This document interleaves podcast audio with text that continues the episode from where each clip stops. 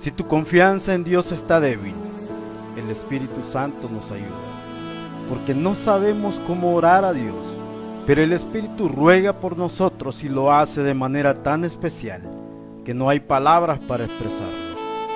Romanos 8, 26 y 27 dice su palabra y de igual manera el Espíritu nos ayuda en nuestras debilidades, pues que hemos de pedir como conviene, no lo sabemos, pero el Espíritu mismo intercede por nosotros con gemidos indecibles.